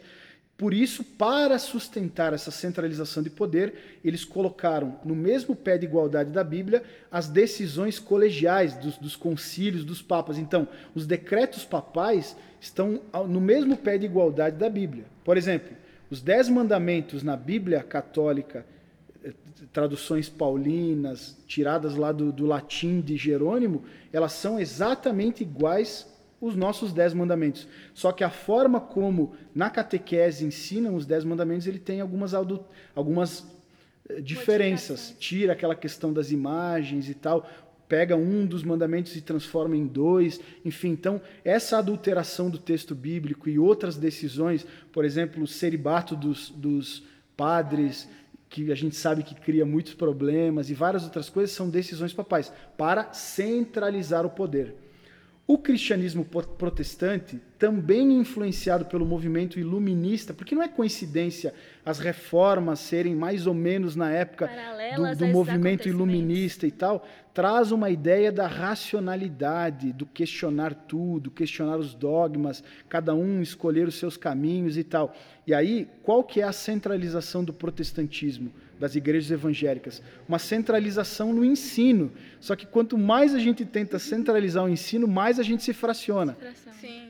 Só que a gente não se preocupa com centralização de poder, a gente quer uma centralização de ensino, mas quanto mais a gente olha para a Bíblia, mais a gente vê diferenças e mais a gente se espalha. E isso também é uma providência divina para que a gente alcance nichos diferentes da sociedade, lugares diferentes da sociedade, pessoas diferentes, enfim. E aí existe uma terceira parte que é essa igreja oriental esquecida, e eu não vou colocar todas no mesmo pacote, que ela não se preocupa tanto com teologia, ela não se preocupa tanto com poder e organização, mas ela está mais voltada à experiência de fé. Aquela questão do Espírito Santo e tal, focada na. na, na por exemplo, se você for para a igreja da Etiópia, a igreja da Etiópia ainda tem no seu culto a adoração é, com a Arca da Aliança, que é uma figura do Velho Testamento que a gente sabe que não faz mais sentido. Quando Jesus veio, ele, ele eliminou essa, esse símbolo. Foi feita uma nova aliança. Foi uma nova aliança. Só que, tá, e, e, e os pastores que usam candelabro no púlpito, que, que tocam chofar, é, uhum. se enquadram na mesma questão. Então, teologicamente, nós podemos dif nos diferir da igreja da Etiópia, mas eles, como experiência, continuam é, se movendo nos dons, existem é, é, é, relatos de curas, milagres, ressurreição de mortos, como parou por muito tempo na história da igreja ocidental. Sim. No período lá da Idade das Trevas, a igreja ficou inoperante e atrasou a humanidade. Ela reprimiu a humanidade. Você falou da, da Inquisição, lá das cruzadas, era nesse objetivo de produzir conversões, mas de uma forma totalmente errada. E nesse ponto é uma mancha na história do cristianismo, porque entrava numa sociedade para matar quem era diferente deles. É, é, inclusive, muitas das bruxas que foram queimadas em praça pública, elas nada mais eram do que cristãs com é, textos bíblicos, mulheres com livros na verdade, eram protestantes, pessoas que pensavam diferente daquela Tinha cúpula. àquela palavra, aquele conhecimento. E qual era a acusação? alguma coisa estava errada. São bruxas. Questionavam. Então, então eles não, não, aceitavam que outras pessoas questionassem o que eles estavam falando. E é diferente da gente, vamos eliminar. Tem o um filme O Nome da Rosa, um filme do Sean Connery, que, que morreu ano passado, se não me engano, o, o cara que fez o Indiana Jones uhum. e tal, que O Nome da Rosa é um filme baseado num livro que basicamente é o seguinte: ele era um monge dentro de um monastério e aí alguns monges começaram a aparecer mortos. E aí o filme todo, eu vou dar spoiler, alerta spoiler. Assistam. E, e eles vão tentar investigar, saber por que, que os monges estão morrendo, aí eles descobrem que alguns livros que eram proibidos, eles tinham veneno nas páginas, porque você folhava as páginas assim. E dentre esses livros proibidos estava a Bíblia. Então, é, eu acho que a gente precisa retomar essa questão da, da experiência, mais do que regras, princípios teológicos, porque a própria teologia faz a gente se degladiar na internet. É calvinista contra Brigando. arminiano, é pentecostal contra reformado, é um que pensa X, um que batiza criança, outro não batiza criança, um que aceita a tatuagem, o outro acha que a tatuagem que é do demônio e tal, no, e que no, no fim a gente está brigando por detalhes. Sim. Quando na essência todos nós pregamos a Cristo. Querendo ou não, com o passar do tempo as pessoas perdem as suas raízes, perdem a sua essência. É, é, os cristãos perderam a sua essência porque o tempo faz isso, acaba deteriorando, novas coisas estão sendo incluídas, coisas estão sendo tiradas, e aí vai modificando, como também na questão dos indígenas. Não foi somente a evangelização, mas o tempo também foi modificando as tradições, a cultura, a cultura dessas pessoas. E, e assim, a, a, gente... A culpa é toda do toda A gente ouve algumas afirmações e que, que mostra que as pessoas, inclusive, que falam essas coisas, elas não conhecem nem a Bíblia. Ah, porque a gente precisa voltar aos princípios da igreja primitiva e tal, e onde a igreja era unida. Até naquela tua pergunta sobre se há como unir isso. Para mim é uma utopia, unir todos esses grandes movimentos. É e até mundo, Deus. O cenário ideal. É. Vamos, vamos falar da Bíblia, do começo da igreja. Atos capítulo 2. Os discípulos estão reunidos, 120 pessoas, a maioria galileus lá no cenáculo do templo, esperando a promessa de que viria o Espírito Santo sobre eles, conforme Jesus prometeu e tal. Eles são cheios do Espírito Santo. Ali, toda, todos os judeus que tinham condições saíam das, das, das diversas nações em volta para ir para Jerusalém por causa da, fe, da festa de Pentecostes. De todos os lugares, Ásia, Europa, África, eles estavam ali reunidos em Jerusalém. Quando o Espírito enche aqueles 120 homens, uma das manifestações que acontece é que eles começam a falar em línguas. Não é língua estranha, como a gente ouve nas nossas igrejas, que é um outro tipo de língua. É, era a xenolália, línguas dos povos em volta. Então vamos supor que lá existia um japonês, um italiano e um brasileiro, um, um, que fala a língua portuguesa. Aqueles 120 homens galileus, um falava em japonês, outro falava em italiano, outro falava em português. E aí aqueles homens ficaram surpresos porque eles falam: esses caras não são galileus? Como é que eles estão falando nas nossas e línguas? Se entendia. E era o Espírito quem estava trazendo aquelas palavras, eu imagino que pregando alguma coisa em relação a Jesus Cristo para aquelas pessoas. Isso é o que a gente chama no Novo Testamento de a primeira onda do Espírito Santo. Porque todos esses caras, dessa, desses povos que ouviram uma mensagem na sua própria língua mãe, eles voltam para suas cidades levando aquele testemunho. Olha, aconteceu algo maluco lá em Jerusalém. Desceu um negócio sobre aquele uns 120 homens lá, eles começaram a falar, e eles falaram isso, isso, isso. Eu ouvi um eles deles falando na minha língua e falando isso, isso, isso. Ali já foi um testemunho a respeito de Cristo. Em todos esses lugares diferentes. O cara que usava a roupa de um jeito, o outro de outro, que falava uma língua. Culturas completamente diferentes. Quando. Oh, celular. Quando é, aí começa a igreja em Jerusalém, que são os judeus da Galiléia e tal. E aí muitos gregos, e aí quando eu falo gregos, são gentios, pessoas que não nasceram em Israel, já faziam parte também dessa comunidade cristã do começo da igreja. Atos capítulo 6 mostra que existia um conflito entre os discípulos judeus e os discípulos gregos, porque as viúvas gregas reclamam que elas são preteridas das viúvas judias. Ó, estão dando comida antes para as viúvas judias do que para nós. Aí os discípulos dizem: vamos levantar pessoas para cuidar dessas mulheres gregas. Levantam sete diáconos, todos eles gregos para cuidar dos gregos. Olha, vamos levantar gregos aqui para cuidar das mesas, porque nós, judeus, vamos cuidar da oração e da pregação da palavra, enquanto eles aí cuidam das, das viúvas deles aí e tal. O, o, Espírito Santo fala: Ah, é isso? Vocês estão querendo fazer uma caixinha para fechar os diáconos cuidando de mesa? Atos capítulo 7, um diácono está pregando, é morto, apedrejado, é, Estevão. Atos capítulo 8, outro diácono está pregando, promovendo conversões em Samaria. Por que, que eles são perseguidos, os, os, aí, principalmente os gregos. Atos capítulo 7, Estevão, que é um grego, ousa criticar o templo de Jerusalém. Ele fala porque Deus não habita em templos feitos por mãos humanas. Os judeus, o quê? Vamos perseguir esses gregos. Quem é perseguido em Atos capítulo 7 e capítulo 8? Só a turma grega. Os judeus ficam em Jerusalém. E eu imagino que eles, devem, eles deviam conversar entre eles. Também quem mandou parar de cuidar das mesas e pregar contra o templo? Se fizesse o que a gente tinha mandado, não, não tinha sido apedrejado. Ali já tinha uma divisão. Comunidade grega perseguida some. Por exemplo, Filipe, que é um diácono, prega em Samaria, que é ao norte da Judéia. Atos capítulo 21, ele está lá em Cesareia, no, no norte. Então eles vão se espalhando. Essa é a segunda onda do Espírito Santo. Os gregos perseguidos já tem uma separação, gregos e judeus. A terceira onda, Atos capítulo 12, Pedro e Tiago são presos. Tiago é decapitado. Pedro foge porque o anjo tira ele da prisão e aí vem a perseguição para os judeus. É, o historiador Rusto Gonzalez ele fala que a ficha dos judeus, dos apóstolos judeus, não tinha caído até Atos capítulo 12. Eles não se viam como um novo movimento. Eles achavam que eles iam reformar a igreja judaica, por isso, tanto que eles iam no templo pregar. Quando Tiago é morto, eles falam: opa. A reforma protestante da antiguidade. eles são perseguidos e agora os discípulos judeus também saem. Essa é a terceira onda. A quarta onda do Espírito Santo no, Antigo, no, no, no livro de Atos é Paulo. E aí você já vê Paulo tendo conflito com Pedro.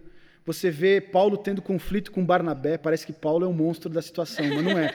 é Barnabé vai para um lado, Pedro vai para o outro, Paulo vai para o outro. Aí ele chega na igreja da, das igrejas da Galácia, Icônio, Listra, Derbe, Antioquia da Psídia. Elas têm uma visão diferente de cristianismo, aquela coisa mais legalista, que é a carta aos Gálatas. Aí a outra igreja já é mais liberal. Coríntios é de um jeito. Na própria Bíblia já existia pluralidade. pluralidade de igrejas. Nos nossos dias não é diferente. E para a gente concluir, pastor, é, qual que seria o principal motivo que você citaria sobre essa expansão do cristianismo? É a, é a religião mais difundida, a mais pregada é, em, em, todo o mundo. Qual que você citaria como motivo? Por que o cristianismo Cresceu cresce tanto. tanto. e ainda continua crescendo? É, e eu diria não só o cristianismo, como o próprio islamismo e tal. Hoje eu até nem sei se proporcionalmente o islamismo não cresce mais do que o cristianismo, mas são as, as religiões das conversões. O motivo é exatamente o que a gente está fazendo aqui. Por que, que a gente está fazendo um podcast sobre cristianismo? Não é só porque a gente precisa saber mais sobre o cristianismo, mas porque a gente quer produzir conteúdo para que as pessoas percam os preconceitos que elas têm em relação ao cristianismo e se abram para ele para descobrir que é possível viver uma vida melhor com Jesus. Jesus pode ensinar as pessoas a viver uma vida melhor. Alguém pode dizer, eu amo a Cristo, mas não amo as igrejas. É um pouco complexo isso, porque realmente as igrejas, elas institucionalizaram o que era para ser um estilo de vida. Agora, a, a Cristo também é as igrejas, porque ele diz lá em 1 Coríntios 12, 12, que existe, Cristo é um corpo com muitos membros, membros diferentes, mas que tem um único cabeça, Cristo. Então, eu preciso sim me conectar a uma igreja e eu caminho com essa igreja. Se em algum ponto eu perceber que eu não estou mais sendo alimentado na minha fé, que eu não estou mais é, é, me mantendo firme, motivado, caminhando, eu procuro uma outra família que também é uma família de Jesus e eu continuo caminhando. O principal motivo dessa expansão é que nós não queremos guardar para nós mesmos. É, a, a, Bíblia diz que Jesus fala que o reino dos céus é como alguém que achou um tesouro. Se ele achou um tesouro, e ele não está querendo enterrar e ficar só com ele, ele está querendo transmitir para os outros. O que foi bom para mim, eu quero para você também. Então, é, na verdade, o cristão ele convida as pessoas primeiro a caminhar com eles, caminhe comigo, porque eu sou um discípulo de Cristo. Eu imito a Cristo. Você acha que esse é o propósito do cristão? Sim. Amar a Deus, amar as pessoas. E eu diria que é, às vezes, é muitas vezes amando as pessoas que elas vão conhecer a nós e vão ver que nós as amamos e elas vão perceber que, na verdade, nós apenas refletimos o amor de Cristo. E, através de nós, elas vão conhecer a Cristo. Quando a gente fala de que o cristianismo parte de uma experiência pessoal, muitas vezes vai começar através de algum discípulo que vai andar conosco, que vai nos apresentar Jesus. Sim. E aí Jesus vai se apresentar para nós e a gente vai ter essa, essa convicção. Eu não vou ser cristão porque o meu pai e minha mãe são cristãos. Eu vou ser cristão porque eu ouvi a voz de Jesus. Eu vou ser cristão porque eu convivo com Jesus, eu me relaciono com Jesus e ele transforma a minha vida.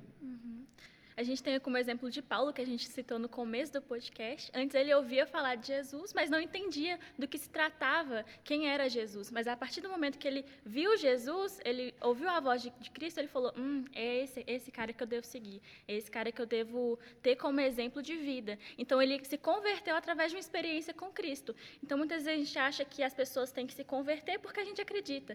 Faz isso, isso e isso, é, segue esse padrão de normas e aí você será salvo. Mas não, você tem que apresentar Jesus para pessoas e deixar que elas sozinhas tenham experiência com Cristo. Eu acho que a gente precisa ser menos uh, uh, legalista nesse princípio das coisas, do que fazer para ser cristão, e simplesmente dizer: caminha comigo, caminha uhum. comigo, veja como eu vivo e, e vamos conversar. E na medida que você caminha comigo e eu caminho com Cristo, Cristo vai ser conhecido por aquela pessoa. Você começa a ter experiências, né? Sim. E isso vai te modificando naturalmente, não é algo que você tem que se esforçar É uma transformação fazer. natural, natural, não uma transformação E, e que não vem das nossas forças, né? Sim, não. E na filosofia tem uma frase que diz o seguinte, que o maior inimigo da verdade são as nossas convicções. E, e convicções são formadas com base em conceitos que nós temos. E, na maioria das vezes, preconceitos que nós temos. Eu ouvi recentemente é, tem, tem inclusive o filho do rei do, do Marrocos, que ele é refugiado no Brasil, porque ele foi fazer um, um trabalho de faculdade, se eu não me engano, ele foi estudar o livro de Atos, e estudando o livro de Atos, ele descobriu que tudo que falavam para ele no islamismo em relação ao cristianismo não era verdade. Aí ele falou que quando ele leu aquilo, ele falou: "Tá errado o que me falaram eu vivia um preconceito. E aí ele começou a se relacionar com o texto bíblico e Cristo se apresentou para ele a ponto dele ter que se refugiar no Brasil, porque senão lá ele seria preso e provavelmente morto. Ele, tá, ele não tem contato com a família dele e ele está no Brasil refugiado, disposto a morrer por essa fé, porque ele tinha um preconceito que quando ele foi ler os textos que falam do cristianismo, ele descobriu que era mentira. Por si só ele conseguiu. E esse é o principal problema e é isso que a gente quer desconstruir no Sentiologia. A gente quer desconstruir ideias, ideologias, conceitos que foram impostos. Narrativas. Que Sim. não são realmente aquilo. Pegar essa informação e falar assim, toma, você vai, a partir daqui. A partir da informação que é a verdade, você vai construir a sua própria opinião. É. Não a partir de conceitos, você criar o seu próprio conceito, mas entender o que de fato é a verdade, entender o que de fato transforma. É a informação, é o conhecimento, é a Sim. única coisa e que é capaz de transformar. Essa, essa informação. Com né? certeza. E óbvio que um assunto tão amplo como esse, quanto mais a gente fala, mais dúvidas a gente gera do que propriamente certezas. E a gente está disposto a responder perguntas perguntas, Sim. a tirar dúvidas, mas assim, se tiver que pegar um único ponto, e aí eu, eu, eu imagino que o horário já está estendendo também, eu, eu parto para uma, uma conclusão, é, eu acho que se eu puder, se eu precisar escolher um, uma linha em relação ao cristianismo, parta para a linha da experiência. Parta para a linha, é verdade que Jesus está vivo? eu quero me relacionar quero com conhecer. ele. Se apresenta para mim. Se você está aí me ouvindo de algum lugar, se apresenta para mim. Se aproxima de algum discípulo de Cristo e pergunta: Você conhece realmente Jesus? Conheço, então me apresenta a ele. E aí tenha paciência que ele vai se apresentar a ti. É, eu gosto muito da visão teológica. Aí teologia tem a ver com a maneira como a gente olha para a Bíblia e, e para o todo.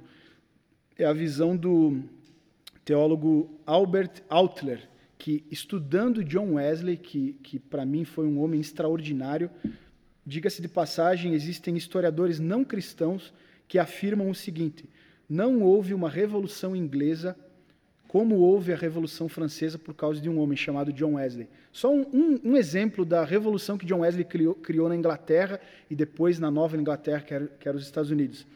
É, conta a história de um, de um homem vendedor que passa por uma cidadezinha pequena do interior da Inglaterra. E ele está vendendo, está trabalhando no final do dia. Ele vê um homem trabalhando numa, numa plantação, e aí ele para e pergunta para aquele homem: Por acaso tem algum bar, alguma taberna, algum bar aberto aqui na cidade? Porque eu estou querendo beber e eu não estou achando nenhum lugar aberto. E aí a história conta que aquele homem vai até ele com respeito, tira o chapéu e fala de, com voz mansa: Meu senhor, é, nem aqui e nem nas cidades próximas você vai encontrar um bar porque a gente não bebe mais há muitos anos. Porque há 200 anos atrás, um homem passou por aqui chamado John Wesley e os seus discípulos pregando o Evangelho de Cristo. E a gente descobriu que a gente não precisava mais de bebida alcoólica. É, então, um homem extremamente impacto, relevante, né? tamanho impacto ele criou. E um dos estudiosos de Wesley, ele encontra é, um, digamos assim, um esquema para interpretar a Bíblia, o cristianismo, enfim, o todo, que também é com base em uma interpretação dos luteranos. Os luteranos, eles falavam de um trilátero, que era a Bíblia como centro e a razão e a tradição como secundárias, amparando a Bíblia, auxiliando a Bíblia na interpretação da Bíblia e daquilo não que daquilo que é fé, não como substituto, mas como acessórios. Albert Outler, ele acrescenta um um quarto aspecto com base nesse trilátero, com base naquilo que John Wesley falava, que é a experiência. Então, a Bíblia é o centro da fé cristã, tudo que você precisa saber está na Bíblia, mas auxilia, te auxilia a interpretar a Bíblia a tradição, vou colocar para o primeiro, que é a história, o que os outros interpretaram na história, porque ninguém vai inventar a roda nos nossos dias, a gente só fica redescobrindo o que outros já descobriram. Essa é a tradição. A razão, que é um dos presentes de Deus para a humanidade, é o que nos separa dos animais, o que faz com que nós não sejamos animais racionais, nós somos da espécie de Deus, semelhantes a Ele, e a experiência. E eu diria que na igreja ocidental brasileira a gente tem muito tradição, a gente tem muito teologia, mas tem pouca experiência. A gente precisa retomar essa questão da experiência. A partir da experiência, você busca o conhecimento, a razão, a sistematização da tua fé, para que a tua fé não seja uma fé folclórica, para que aquela pergunta, né? Onde é, é, existe relação entre a razão e a fé? Quem disse que a fé é irracional? Tem Elas um livro, não são opostas? Não são opostas. Inclusive, tem um livro de John Stott que fala: crer também é pensar. A fé bíblica, principalmente, ela não é uma fé irracional. Talvez as razões que nos levam a viver do jeito que nós vivemos seja irracional para as pessoas desse mundo, mas para nós faz todo o sentido. Eu parto do princípio, por exemplo, de Pedro andando sobre as águas. Qual que é a razão de aceita andar sobre as águas. Contra as leis ele disse: Se é tu, Jesus, me manda andar sobre as águas. Jesus fala: Então vem. Aí ele fala: Sobre a tua palavra eu vou, porque você está dizendo que é para eu ir, eu estou indo. A base sólida que Pedro colocou os pés foi a palavra de Jesus, porque Jesus falou para ele, e Jesus não mente, ele disse: Sobre a tua palavra, que para mim é razão suficiente para que eu creia e ande sobre as águas, eu vou andar. Então a fé não é irracional.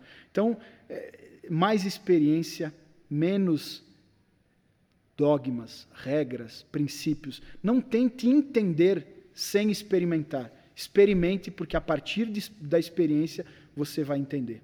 Uau! Muito bom, muito é obrigada, isso, né? pastor. Muito obrigada a todo mundo que esteve com a gente.